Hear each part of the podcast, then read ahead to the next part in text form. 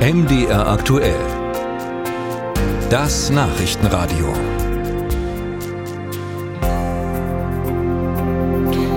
Das ist der Stoff, aus dem Agentenfilme gemacht sind. Eine der schillerndsten Personen im russischen Krieg gegen die Ukraine ist Jewgeni Prigozhin, der Chef der Söldnergruppe Wagner. Nicht zum ersten Mal in den Schlagzeilen soll er, so schreibt die Washington Post, nicht nur für Moskau arbeiten. Er soll dem ukrainischen Militärgeheimdienst Informationen zur Position der regulären russischen Truppen angeboten haben. Prigozhin also Diener zweier Herren? Ich habe nachgefragt bei unserem Korrespondenten Frank Eichmann, wie glaubhaft ist denn dieses Gerücht aus der Washington Post? Das ist kein Agentenfilm, das ist ein Agentenfilm im Agentenfilm. Äh, wenn wir kurz zurückgehen, Anfang April, da wurden ja die Pentagon Leaks bekannt, Geheimpapiere des US-Verteidigungsministeriums, Spionageergebnisse über den Kriegsverlauf in der Ukraine, abfotografiert von jemandem, der sich dann als 21-jähriger technischer Mitarbeiter in Massachusetts, der Air National Guard herausstellte.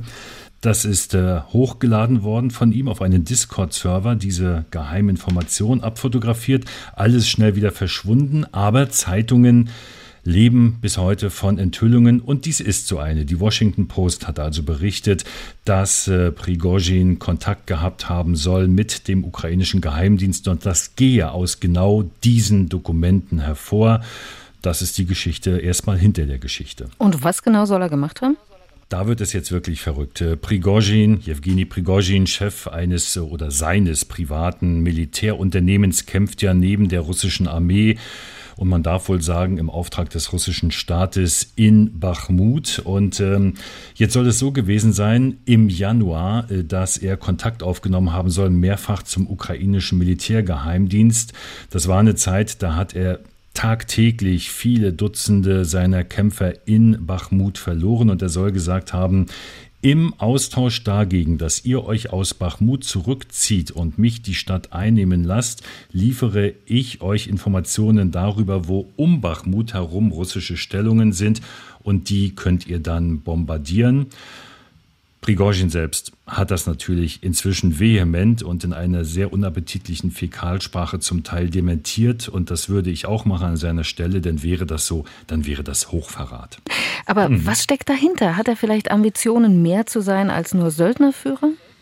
Naja, Prigozhin ist eine zunehmend umstrittene Figur. Also hinter allem steht, dass es in Russland ein Gesetz gibt, es darf Privat-Söldnerarmeen überhaupt nicht geben, aber dieses PMC oder CVK Wagner wird ja ganz offensichtlich geduldet, auch von der russischen Armee mit Munition, mit Logistik versorgt. Aber viel, viel zu wenig hat Prigozhin immer wieder geklagt in der Vergangenheit und ist sehr, sehr hart vorgegangen. Erstens gegen äh, Shoigu, den Verteidigungsminister Russland, und gegen Gerasimov Gerasimov, äh, dessen Generalstabschef, der hat die wirklich beschimpft und beleidigt und unfähig genannt, wirklich unflätig beschimpft. Er hat ja sogar gedroht, sich zurückzuziehen aus Bachmut, wenn nicht umgehend wieder mehr Munition geliefert wird. Und nun ist die Frage, was steckt wirklich dahinter? Äh, welche Deckung hat er? Er ist ein enger alter Vertrauter von Präsident Putin und es steckt auch noch ein zweites Element sicher dahinter. Dieser Kampf, der da offensichtlich stattfindet zwischen dem russischen Verteidigungsminister und diesem Chef einer seiner eigenen Privatarmee Prigozhin. Das ist natürlich etwas, was der russische Präsident immer schön austarieren kann nach dem Prinzip Teile und Herrsche. Niemand kommt ihm zu nah und es ist immer jemand da, wenn man ihn braucht, für den Fall, dass jemand äh, geopfert werden sollte, falls irgendwas schiefläuft in diesem Krieg. Und das kann man in und um Bachmut ja sagen. Die russische Armee wollte das spätestens am 9. Mai eingenommen haben. Das hat nicht funktioniert. Hm.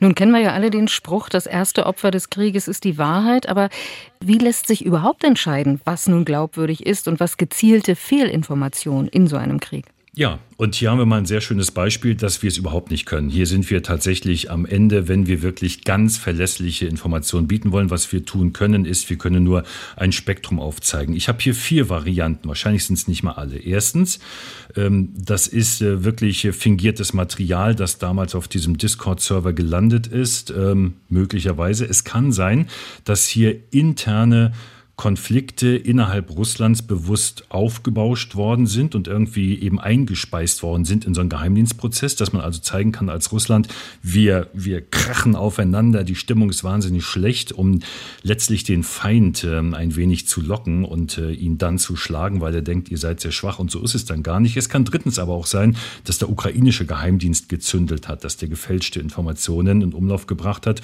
um andersherum Konflikte in der russischen Führung auch mit Prigozhin weiter anzuheizen. Es kann aber auch sein, dass alles stimmt. Ist alles nicht ausgeschlossen. Es ist nur nicht so wahnsinnig wahrscheinlich, ehrlich gesagt, dass Prigozhin, wenn er dort kämpft vor Ort, Kontakt zu dem Geheimdienst des Gegners aufnimmt und sagt, hier, lasst mich äh, weiterarbeiten und links und rechts bombardiert. Das würde eigentlich wenig Sinn ergeben für ihn. Aber wie gesagt, ist nicht ausgeschlossen.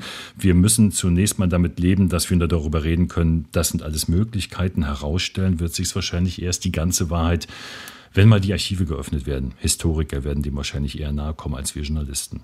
Die doch ernüchternde Einschätzung von Frank Eichmann, unserem Korrespondenten für Moskau. Danke dafür.